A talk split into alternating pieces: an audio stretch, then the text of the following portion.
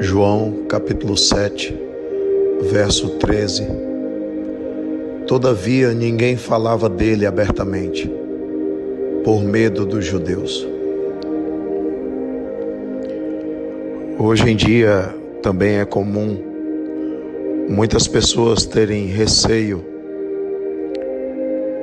de falar de Jesus.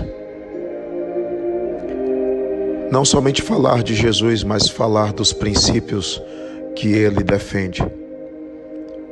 Muitas pessoas ainda temem a retaliação. Os judeus, alguns desses judeus naquela época, queriam realmente eliminar Jesus. Por isso, Jesus foi à festa em oculto mas falemos um pouco mais sobre esse medo. O medo é o resultado da falta de convicção, é o resultado da falta de segurança. O medo existe naquelas pessoas que têm vergonha.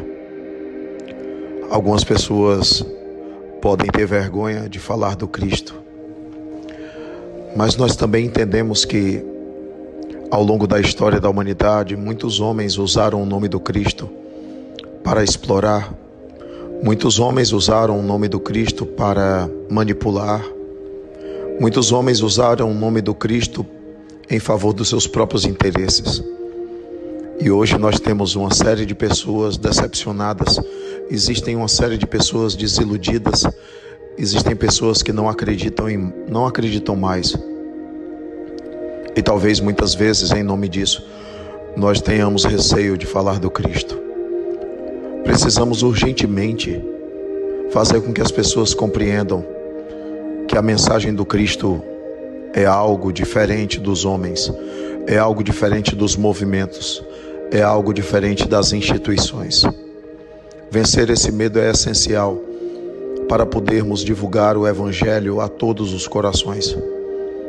O Evangelho não tem um rótulo, o Evangelho não tem um proprietário, o Evangelho pertence a Deus, é a mensagem de Deus através do próprio Cristo.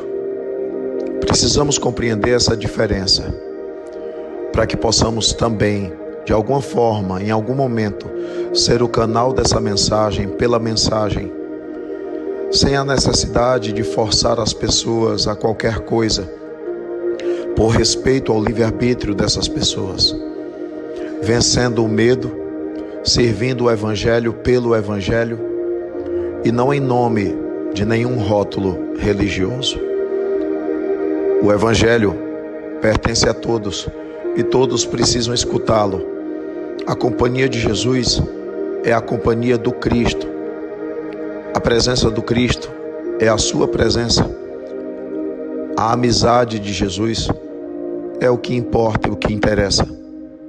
E é isso que precisamos pregar sem medo, sem medo de ninguém, sem, sem ter vergonha, sem ter receio de qualquer natureza. Precisamos de evangelho na atitude